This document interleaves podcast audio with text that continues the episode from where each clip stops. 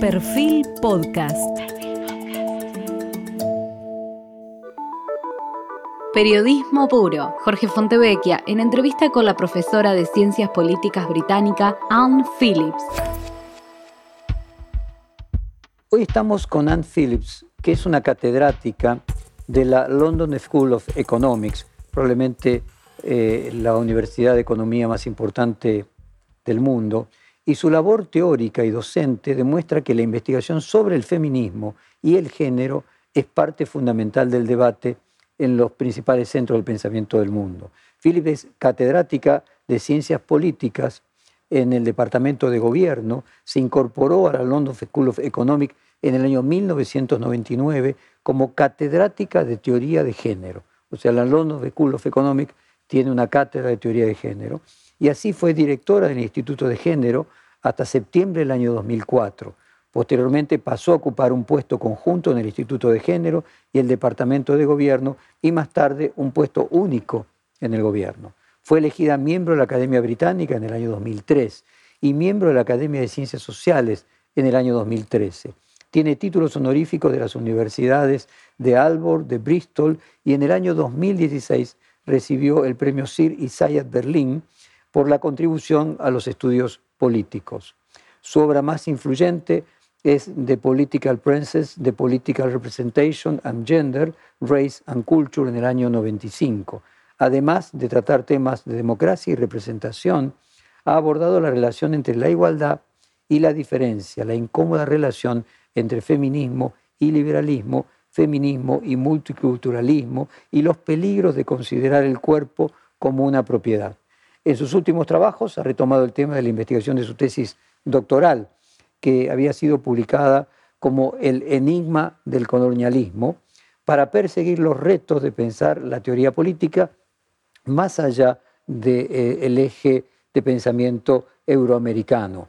Su último libro, Unconditional Equals, publicado en el año 2021, justo en el medio de la pandemia, en el que aparecen también menciones al COVID y a la emergencia sanitaria y cómo afecta esto también al feminismo. Comenzamos con la primera pregunta.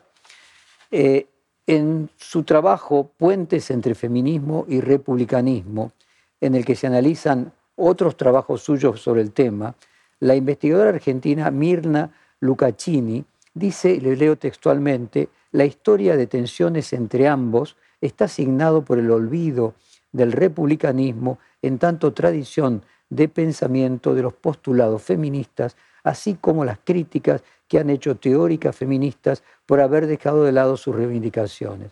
¿Cómo explicaría usted el vínculo entre ambos territorios en la actualidad, feminismo y republicanismo? El republicanismo comprendido no simplemente como una política, una alternativa al gobierno monárquico, sino pensaba en el republicanismo en el sentido más amplio, una alternativa a una concepción liberal de la libertad.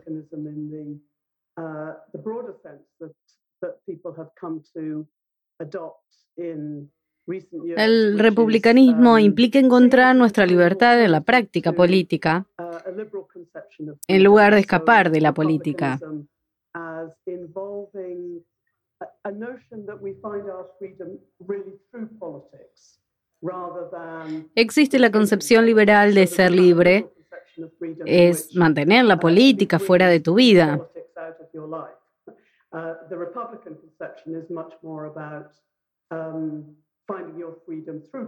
La concepción republicana es mucho más que encontrar tu libertad a través de la política.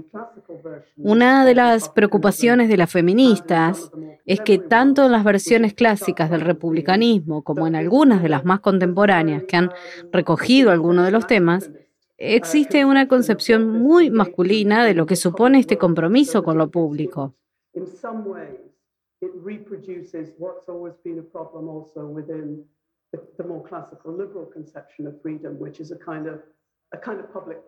Reproduce lo que siempre fue un problema, también dentro de la concepción liberal, la división entre público y privado, que no aborda las formas en que estamos posicionados en la sociedad como mujeres y hombres.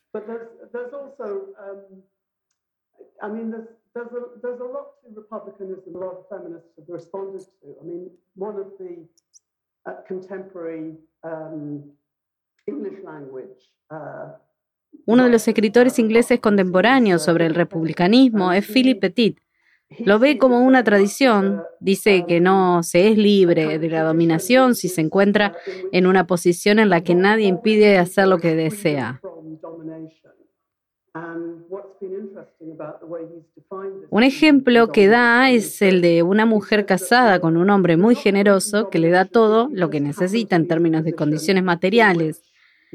Su vida es exactamente como quieres que sea, pero depende de su buena voluntad para ello. En esa concepción sigue estando dominada, incluso si tu vida está bien.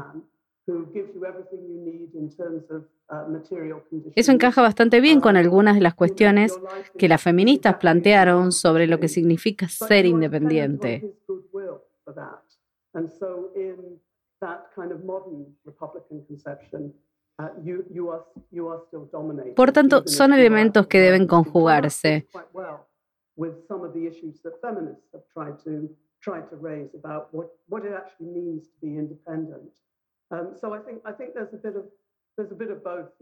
of the um, ways in which one can think about the relationship between feminism and republicanism.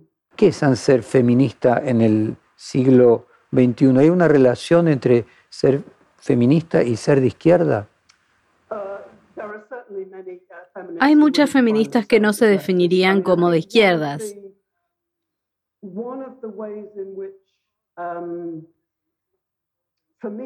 Es difícil pensar en el feminismo como algo que no implique al menos algún tipo de asociación con un tipo de política más de izquierdas.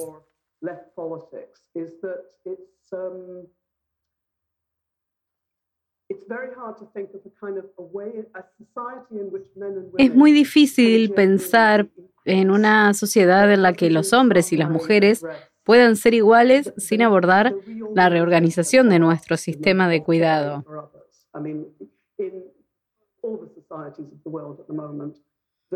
En todas las sociedades del mundo en este momento, se asume la responsabilidad principal del cuidado de los jóvenes, los enfermos y los ancianos en el trabajo de las mujeres.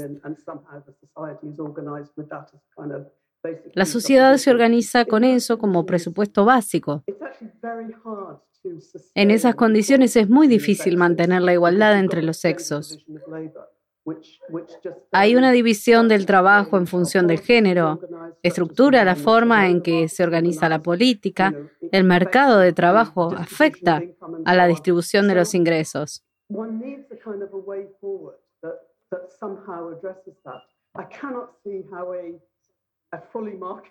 En el futuro es un tema que deberá abordarse. No veo cómo la sociedad totalmente de mercado puede hacerlo. Como mínimo, algo más parecido a la democracia social es una especie de condición necesaria para abordar lo que sigue siendo uno de los mayores obstáculos para la igualdad entre los sexos.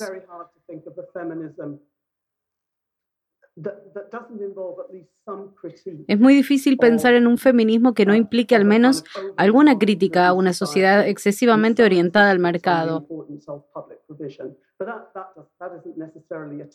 y cierta insistencia en la importancia del Estado y lo público. No es necesariamente una posición terriblemente de izquierdas. Así se abre una gran gama de posibilidades, que es lo que uno encuentra en el feminismo. Sobre el republicanismo, la citada Lucaccini dice que, a pesar del especial interés que ha generado actualmente, es posible ubicar sus raíces en Roma, en las repúblicas florentinas, en la revolución del siglo XVIII. ¿Cómo lo definiría usted? Volvería a que el republicanismo implica una concepción de la libertad que insiste en que la política es parte crucial del florecimiento humano.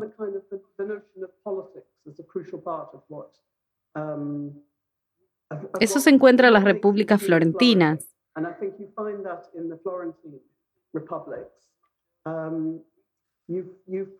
También en la tradición griega más antigua y en las revoluciones del siglo XVIII.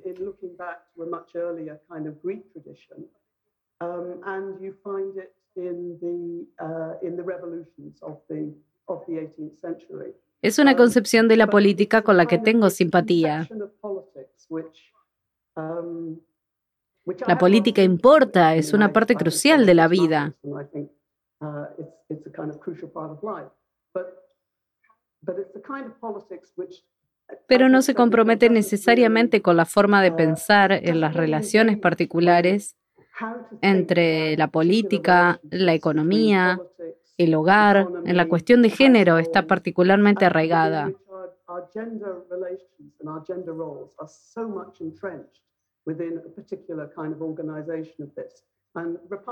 El republicanismo elude muchas de estas cuestiones y busca una forma particular de practicar y practicar.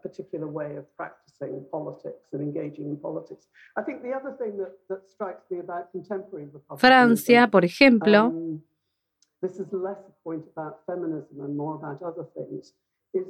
tiene un sentido muy fuerte de su identidad republicana, que deriva de las revoluciones del siglo XVIII.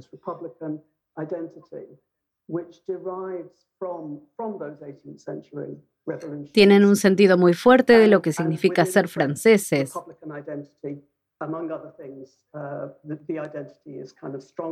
Lo que hemos descubierto en las últimas décadas es lo problemático que resulta el Estado francés para llegar a un acuerdo con los ciudadanos franceses que son musulmanes.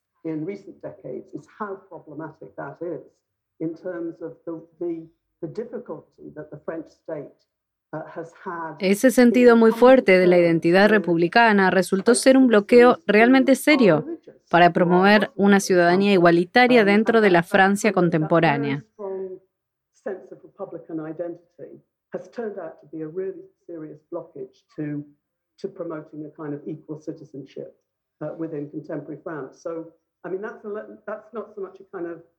No se trata de una cuestión estrictamente feminista, sino de algunos de los peligros de algunas versiones del republicanismo. Ser miembro de una comunidad y de los valores asociados a ella puede llegar a ser muy controlador de las diferencias.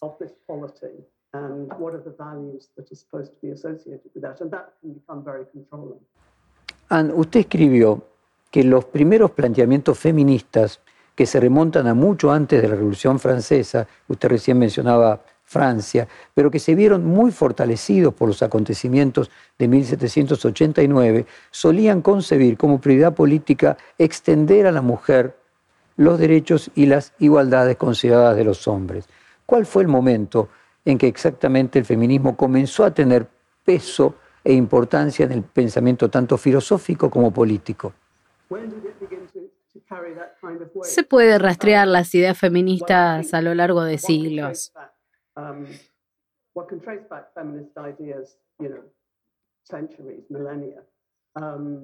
Pero la evolución del feminismo, como teoría específicamente, es en gran medida un fenómeno del siglo XX.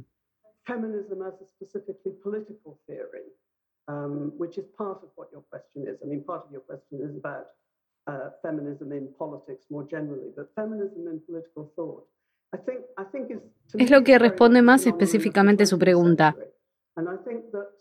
Um, y eso no quiere decir que no haya muchas feministas que están haciendo contribuciones a la política desde antes.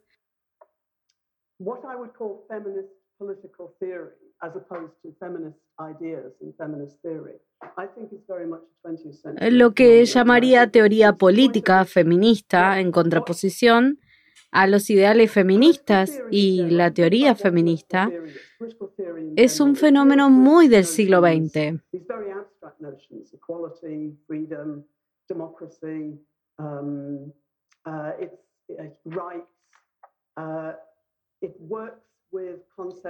La teoría política en general se ocupa de estas nociones muy abstractas de la igualdad, la libertad, la democracia, los derechos.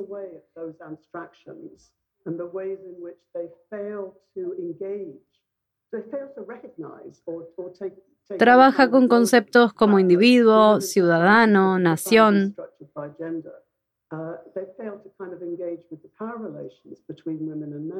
And I think that's been a focus.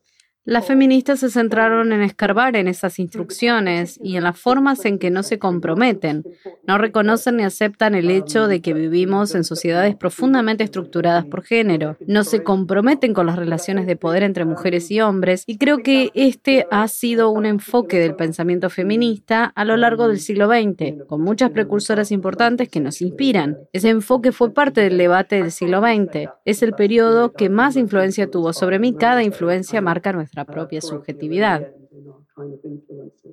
Ian, ¿cómo definiría usted la relación o el vínculo que podría existir entre neorepublicanismo y neoliberalismo? Los veo muy diferentes. El neoliberalismo es una forma de liberalismo que busca revertir las formas en que el liberalismo del último periodo en la historia del liberalismo, en los últimos 50 años, todavía se hablaba de contemporizar la libertad del individuo con la sociedad.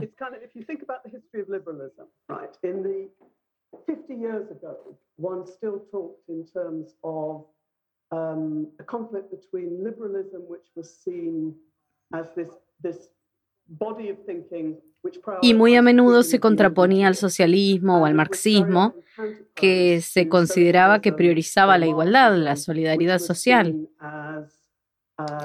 En cierto sentido, el liberalismo se definía en relación con eso. En los últimos 50 años, el liberalismo se amplió significativamente. Los liberales de hoy hablan de igualdad, de derechos humanos, de democracia.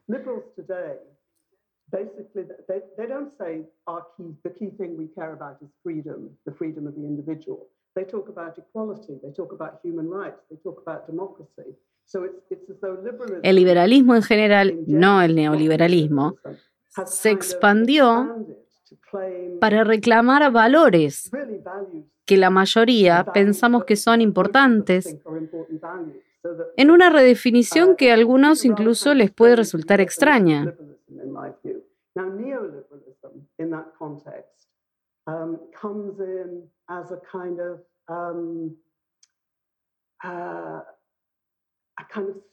El neoliberalismo en ese contexto aparece como un despojo de esa ampliación y una vuelta a la centralidad del mercado. El mercado como solución, la necesidad de una apuesta reducida, la idea que la competencia puede resolver todos nuestros problemas. Veo muy poca mm, conexión entre eso y el neorepublicanismo.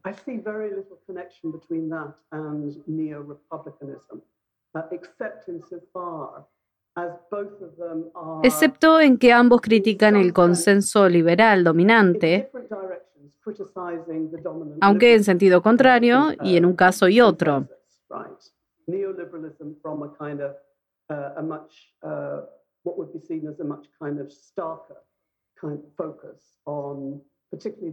El neoliberalismo se enfoca en aspectos económicos de la libertad y la competencia. El neorepublicanismo uh, desafiando parte de las um, concepciones individualistas.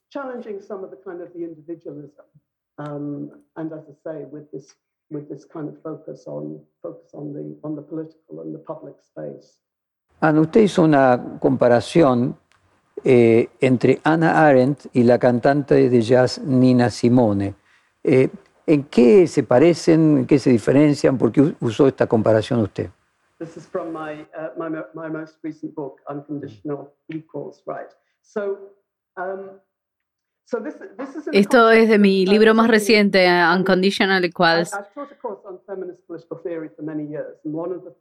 He compartido un curso sobre teoría política feminista durante muchos años.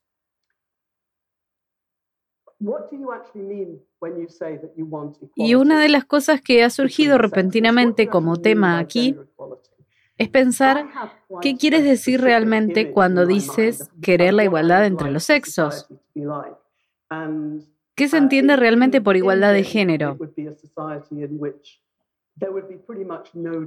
Tengo una imagen bastante concreta en mi parte de cómo me gustaría que fuera la sociedad.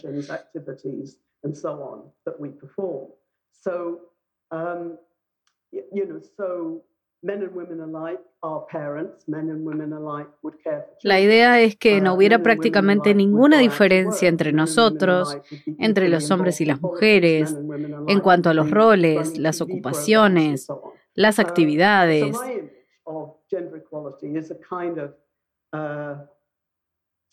basically we wouldn't have a gender division of labor. But it's clear that um, for probably the vast,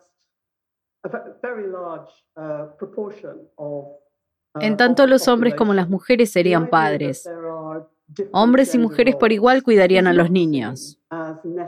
Hombres y mujeres saldrían a trabajar.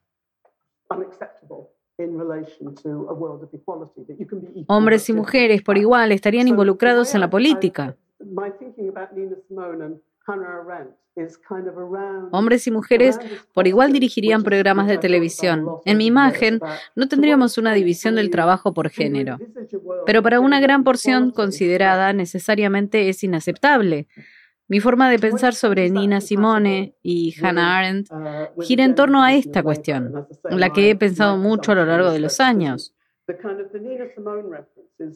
¿Hasta qué punto la igualdad de la sociedad es compatible con la división del trabajo por género? Y mi presunción es que simplemente no lo es.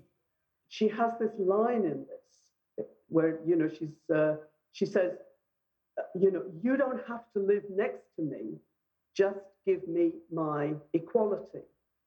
And I've thought a lot about that because basically what she's saying there is that she doesn't think La referencia a Nina Simone viene de su maravillosa canción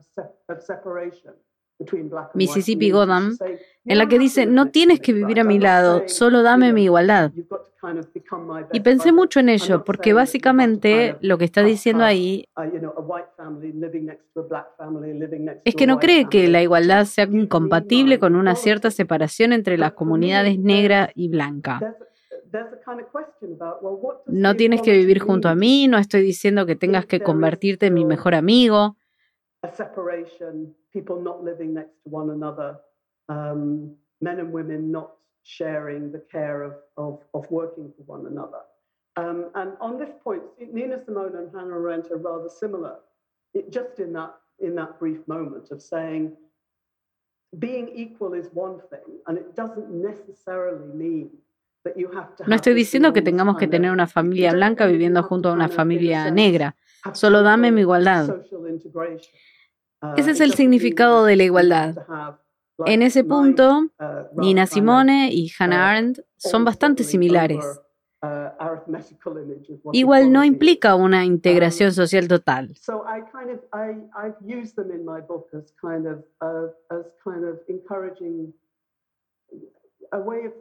La igualdad social es mucho más que aritmético. Las he utilizado en mi libro para fomentar una forma de pensar ante lo que sigue siendo un dilema. No creo que pueda resolverse fácilmente. No debería haber diferencia entre lo que hacemos o las responsabilidades que asumimos.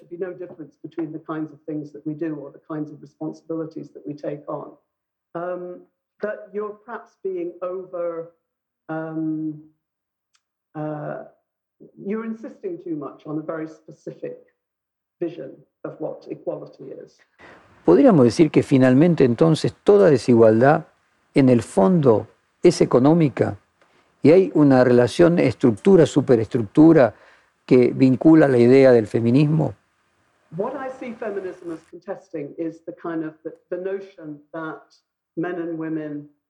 Lo que impulsa el feminismo es la noción de que las mujeres importan menos que los hombres, que las mujeres no son iguales a los hombres, es algo muy condicionado por las estructuras económicas de nuestra sociedad.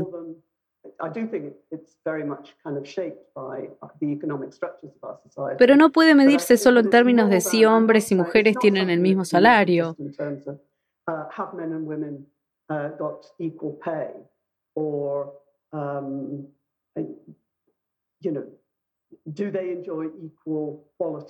O si gozan de igual calidad de vida en términos de salud.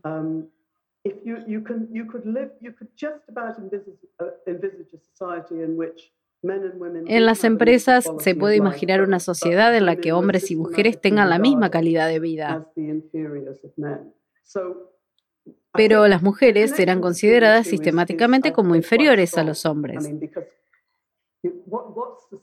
La conexión entre ambas cosas es bastante fuerte. Muy a menudo las personas que ganan más parecen más importantes que las que ganan menos.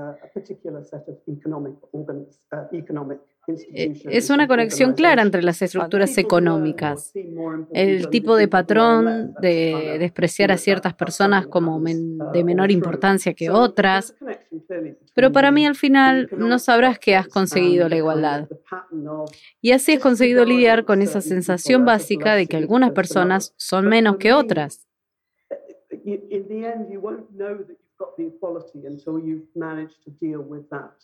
um, just that kind of that that basic sense that people are less some people are lesser than others. I mean simone de beauvoir uh, Simone de Beauvoir lo enmarcó como que en el mundo contemporáneo el hombre es el sujeto y la mujer se define siempre en relación con el varón.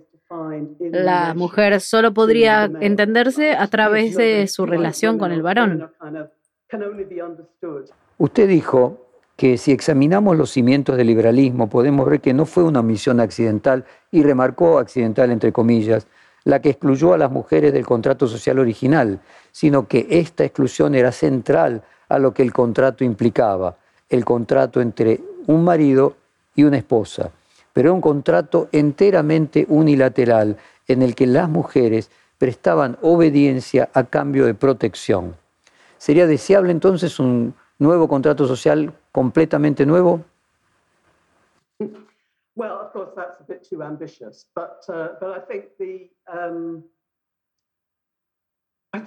Es ambicioso, pero en el mundo se produjeron cambios significativos en una serie de campos. Uh, en lo que respecta a las relaciones de uh, género es bastante diferente uh, del mundo de hace 50 años. Y no quiero negarlo. Um, and, and, you know, I, I, I certainly wouldn't want to deny that. But I think that the, the kind of the, the ways in which men and women continue to be perceived has somehow persisted throughout this. Pero las formas de percibir a los hombres y a las mujeres han persistido de alguna manera a lo largo de todo esto. Se reflejan los patrones de violencia masculina contra las mujeres y en toda una serie de fenómenos reales. Se hizo un estudio que reunía información sobre las normas de género en casi todos los países del mundo. Representaba alrededor del 80% de la población mundial. Y las cifras, si no recuerdo mal, eran que el 91% de los hombres del 80% de la población ah, mundial y algo así como el 88% de las mujeres compartían al menos una opinión que reflejaba una agenda que demostraba que las mujeres eran menos importantes que los hombres.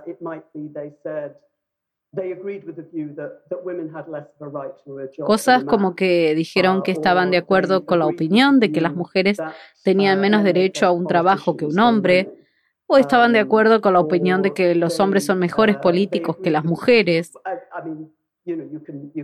Sorprende cuántas personas en el mundo siguen albergando al menos un prejuicio contra la igualdad de género, sino lo ordinario que parecen estos pensamientos, lo normalizados que están, la facilidad con la que los aceptamos.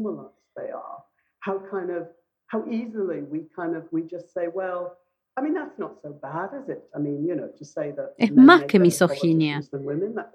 Parece una forma de normalidad. Y creo que eso refleja el sentido en el que nos dice que vivimos en un mundo en el que en principio los hombres y las mujeres se consideran iguales. in principle, men and women are regarded as equals. Our laws are supposed to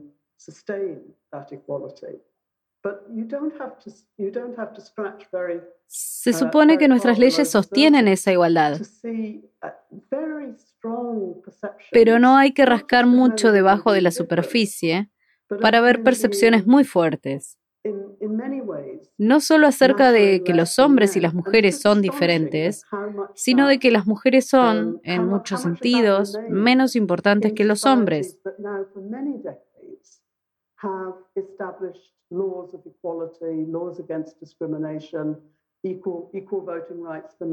Y es sorprendente la cantidad de cosas que siguen existiendo en sociedades que desde hace muchas décadas han establecido leyes de igualdad, leyes contra la discriminación, igualdad de derechos de votos para hombres y mujeres. Debemos pensar realmente qué es lo que sigue manteniendo esa discrepancia entre el aparente respaldo de los principios de igualdad entre los sexos y el prejuicio. Ciertamente en su país, en mi país, esto se respalda oficialmente, pero no se traduce en nuestra forma de pensar cotidiana.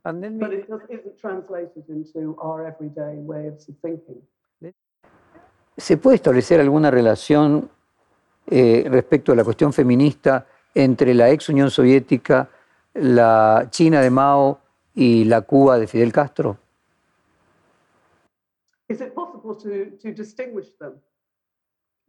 Tanto la Unión Soviética como la China de Mao tenían un respaldo oficial a la igualdad entre los sexos.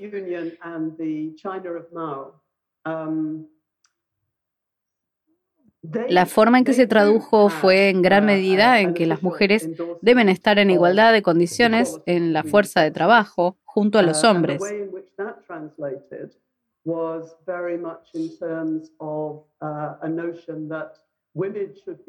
Para ello se basaron en ideas que se encuentran en algunas de las obras de Carlos Marx y Federico Engels.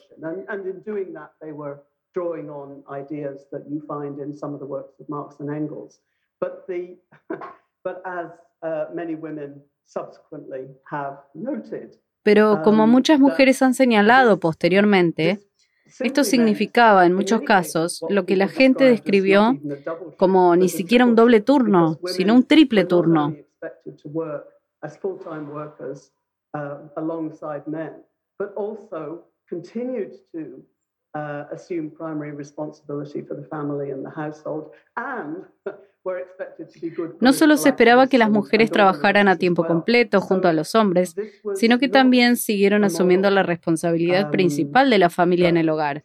Se esperaba que fueran también buenas activistas y organizadoras políticas. No fue un modelo que abordara satisfactoriamente los problemas. Y nunca se tradujo en nada parecido a la igualdad de poder político para los sexos. Las élites políticas, tanto en China de Mao como en la Unión Soviética, eran muy masculinas. Al igual que en las democracias liberales contemporáneas, había un respaldo oficial a la igualdad de los sexos, pero la forma en que se tradujo al final tuvo algunas consecuencias desafortunadas graves para las mujeres.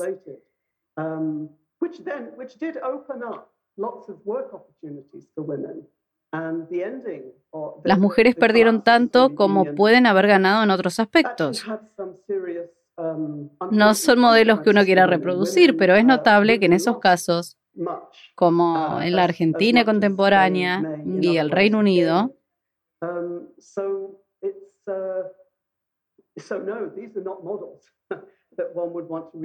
hay un respaldo oficial a la igualdad, pero la forma en que se implementa se queda muy corta.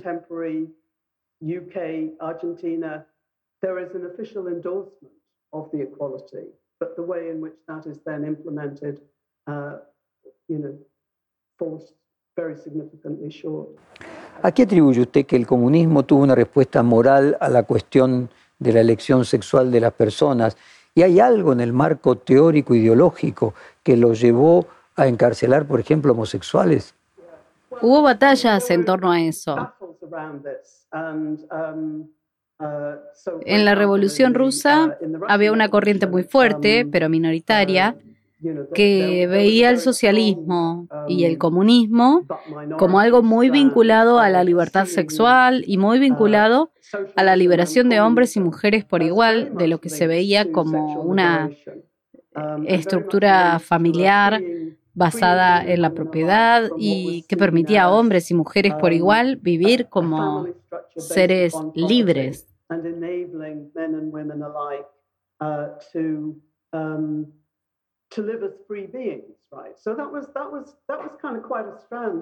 Por lo tanto, Esa era una vertiente ciertamente en los primeros años de la Revolución Rusa.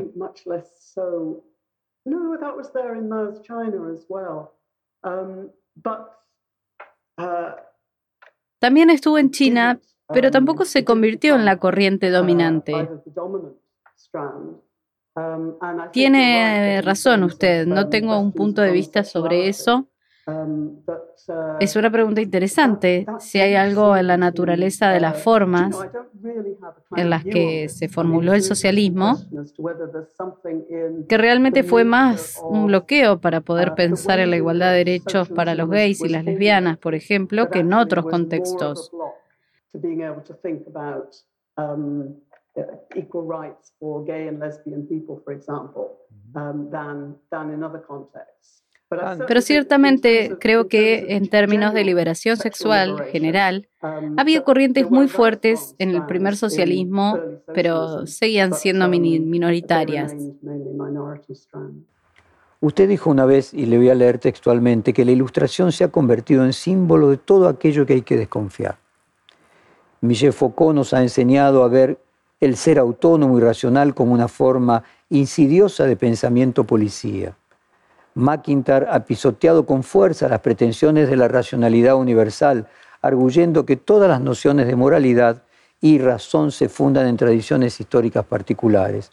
Y Richard Rorty, más recientemente, nos ha liberado de la búsqueda de autoridad filosófica solo para abandonarnos en el terreno de la contingencia local, donde todo vale y nada vale. ¿Se puede establecer entonces una ética política que reemplace aquella moralidad prescriptiva que se ha destruido en el siglo XX? Lo dije hace mucho tiempo. La cuestión es realmente el universalismo. Estoy dentro de una tradición, dentro del feminismo, muy crítica con el relativismo cultural. El tipo de igualdades y libertades que me importan a mí, no veo cuál es la justificación para decir que no serán significativas para otras personas. Pero también pienso en esto. Creo que es algo que ha sido muy poderoso dentro del feminismo, que hay que escuchar lo que la gente dice y piensa sobre sí misma. Um, if they, you know, if they matter that much to me, uh, I cannot see what is the justification for saying that they aren't going to matter um, to other people as well. Um, y en el proceso de escuchar, se descubre que la gente tiene concepciones muy diferentes de lo que va a ordenar sus vidas.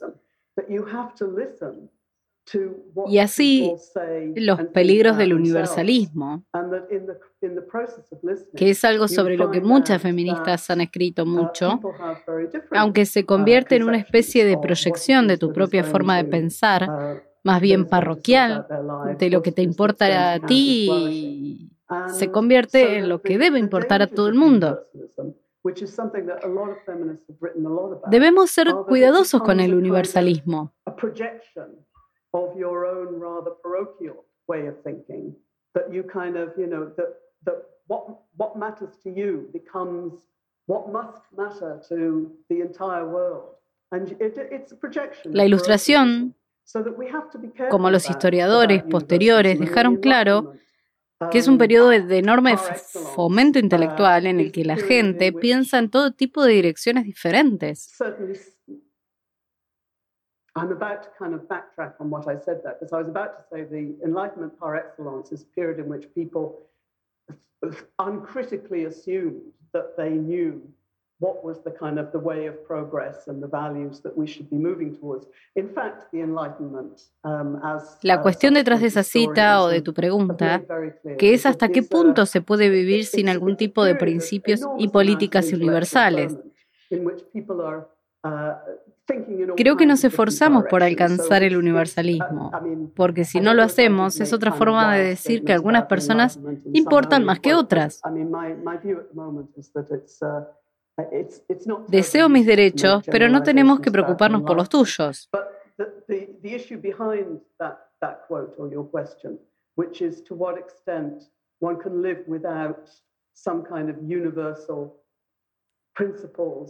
Pero eso siempre tiene que estar atemperado por este reconocimiento de que muy a menudo lo que pensamos como universal son en realidad proyecciones parroquiales o nuestro propio tipo de presupuestos.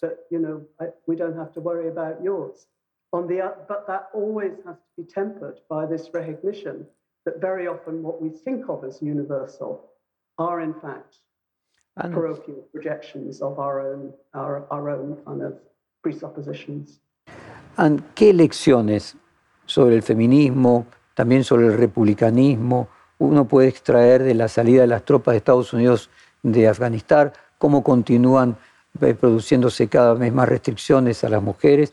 Y el perjuicio, incluso la imagen que tuvo en su momento eh, la retirada de las tropas de Afganistán en la imagen del presidente Biden.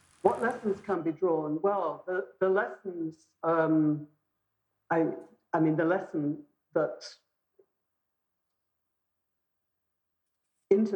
La lección es que las intervenciones americanas occidentales en esa parte del mundo han sido en su mayoría sin ningún plan a largo plazo sobre hacia dónde deberían ir las cosas y han llevado a una enorme pérdida de vidas. And have been um, have led to an enormous loss of life. I mean, it's Pensar en la devastación que se ha alcanzado en esa parte del mundo en los últimos 20 uh, años me deja sin palabras.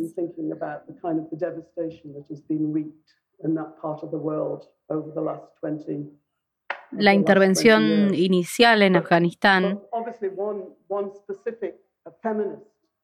se celebró en parte como la liberación de las mujeres de la tiranía de los talibanes.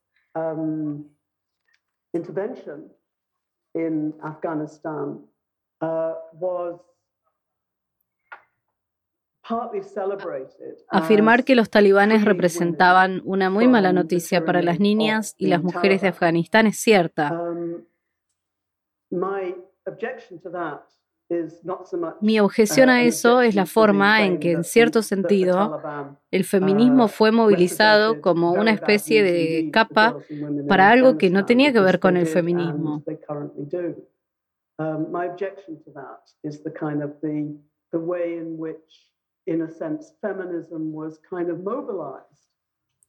La pérdida de vidas no fue para asegurarse de que las niñas tuvieran la oportunidad de ir a la escuela. Esa sería una lectura muy equivocada de lo que supuso la intervención estadounidense en Afganistán.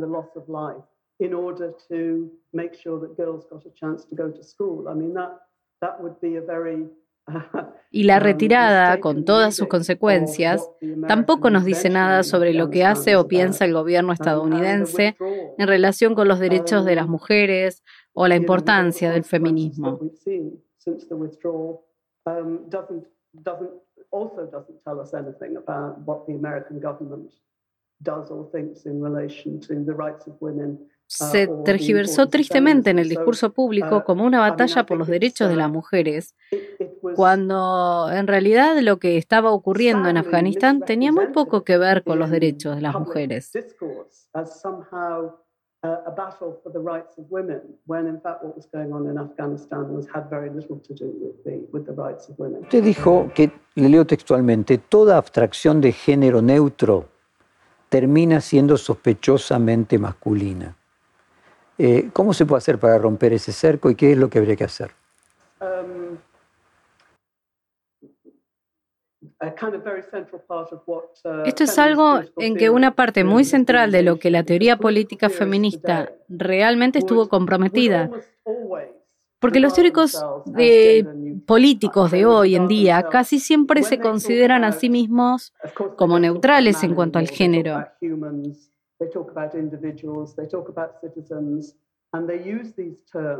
Ya no hablan de hombres, hablan de humanos, de individuos, ciudadanos.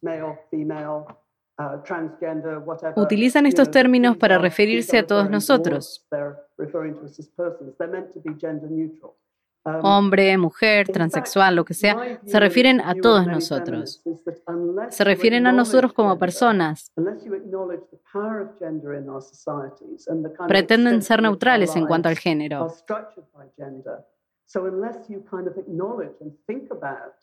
De hecho, mi opinión y la de muchas feministas es que a menos que reconozcas el género, a menos que reconozcas el poder del género en nuestras sociedades y el grado en que nuestras vidas están estructuradas por el género, a menos que reconozcas y pienses en el género, entonces tu intento de ser neutral en cuanto al género acabará insertando otro conjunto de suposiciones que se basan en algún tipo de experiencia masculina arquetípica.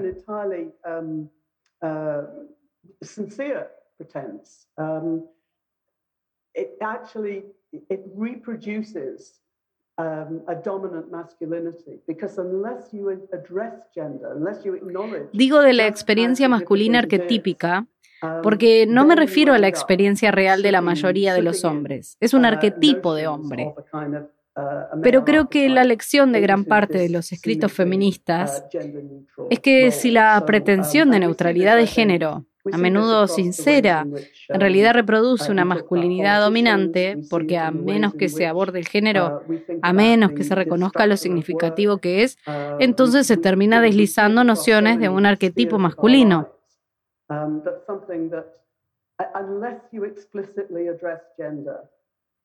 y lo vemos en las formas en que hablamos de los políticos, lo vemos en las formas um, en que pensamos en la estructura del trabajo. Um, lo vemos en muchas esferas de nuestra vida. Esto es algo que a menos que se aborde explícitamente el género, uh, va a terminar reproduciendo las relaciones de poder que favorecen un tipo particular de división del trabajo en función del género.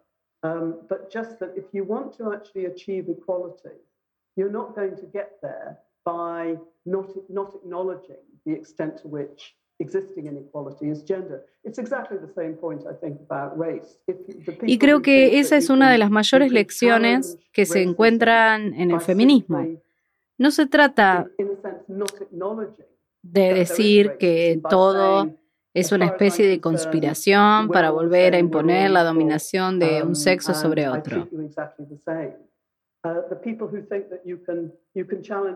Pero sí que si se quiere conseguir realmente la igualdad, no será hasta que eh, la desigualdad existente sea de género. Es exactamente el mismo punto que creo que las razas y las personas que piensan que se puede desafiar al racismo simplemente no reconociendo que hay racismo, diciendo, en lo que a mí respecta, todos somos iguales. Todos somos iguales y te trato exactamente igual. Apoyo mucho el uso de los cupos de género en la política, que no es un enfoque neutral de género. Se trata de decir, tenemos que reconocer la importancia del uh, género si queremos empezar a avanzar hacia una situación en la que hombres y mujeres puedan participar por igual en la forma de las principales decisiones de nuestra vida. Si nos limitamos a decir en lo que a mí me respecta, seleccionamos a nuestros políticos sobre una base neutral de género, entonces lo que haremos es reproducir las estructuras existentes. La neutralidad de género es un intento de pensar en cómo mejorar las cosas sin abordar realmente las estructuras que están sosteniendo las desigualdades, ya sean en relación con el género, la raza, la sexualidad. Es casi seguro que funcionará.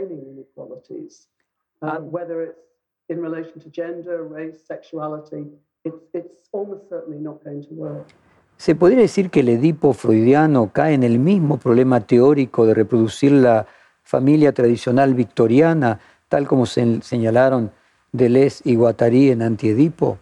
Yes, I do know that. Yes, it's just part of our image of Argentina. Yes.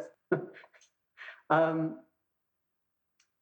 yes. Es la imagen que tenemos de Argentina, la de un país con mucho psicoanálisis.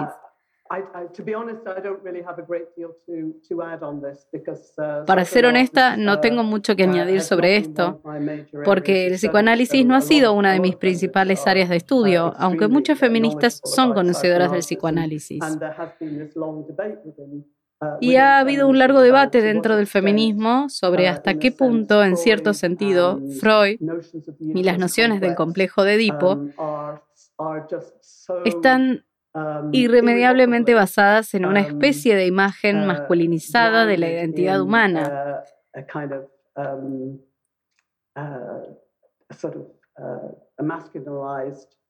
O hasta qué punto el psicoanálisis es una forma enormemente útil de poder abordar las fuerzas del inconsciente que también son parte de lo que nos dificulta cambiarnos a nosotras mismas y cambiar nuestras vidas. No soy una experta.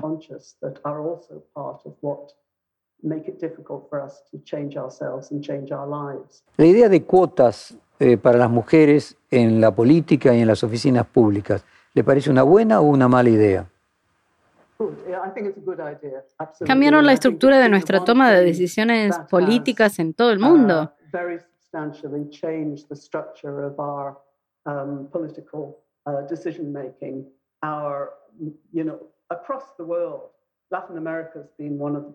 América Latina ha sido una de las partes del mundo donde ha sido muy significativo.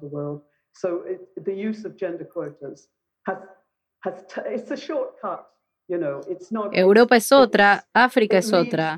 Por lo tanto, el uso de los cupos de género es un atajo. Marcó una gran diferencia en los patrones de nuestro liderazgo político.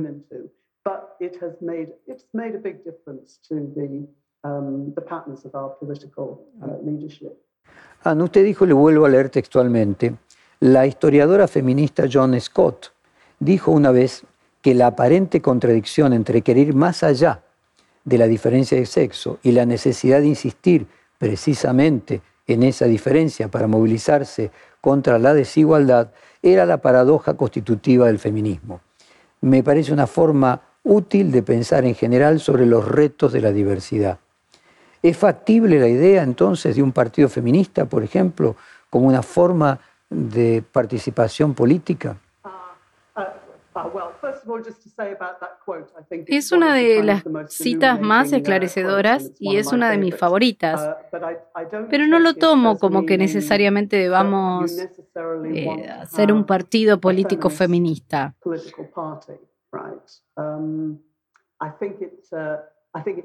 Creo que significa que las mujeres tienen que organizarse como mujeres. Es importante tener grupos de mujeres dentro de los partidos políticos.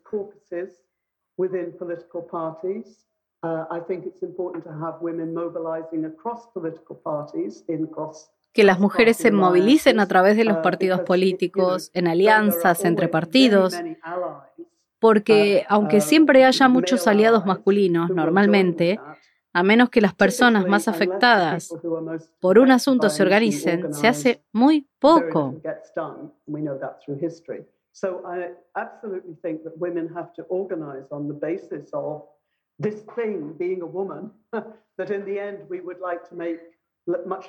Lo sabemos por la historia, así que creo absolutamente que las mujeres tienen que organizarse sobre la base de ser mujer, que al final nos gustaría ser mucho menos significativa en nuestra sociedad.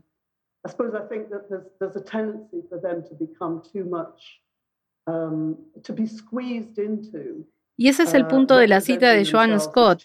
Pero personalmente no soy una gran fan de los partidos feministas porque creo que supongo que hay una tendencia a que se conviertan en demasiado representativos a sí mismos como un tema único.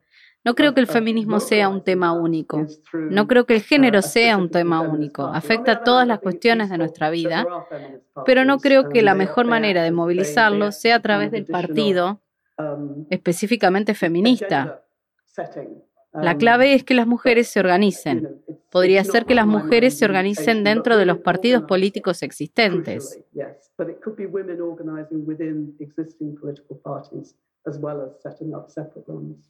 Ah, en el peronismo, que es el mayor partido político de la Argentina y de América Latina, eh, en algún momento, a su origen, su fundador, Juan Perón, habló de construir y la construyó una rama femenina como parte de su organización que haya una rama dentro de un conjunto es una forma sana de contribuir a la discusión del feminismo.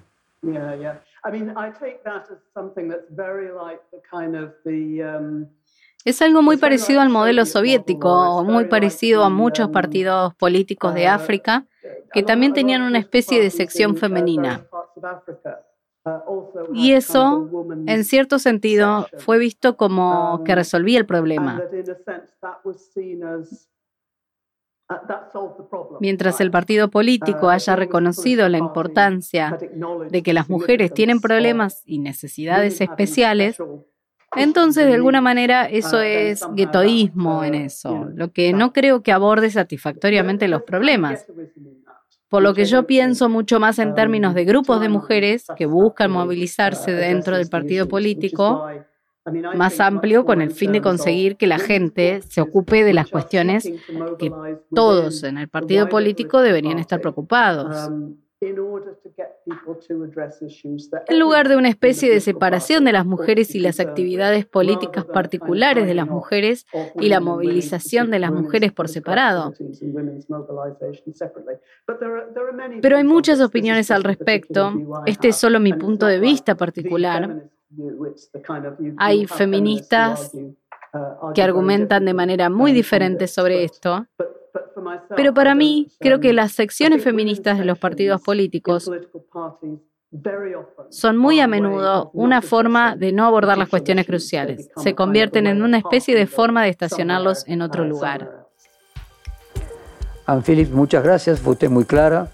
Eh, disfrutamos mucho esta hora de conversación. Le mandamos un saludo desde la Argentina. Hasta pronto.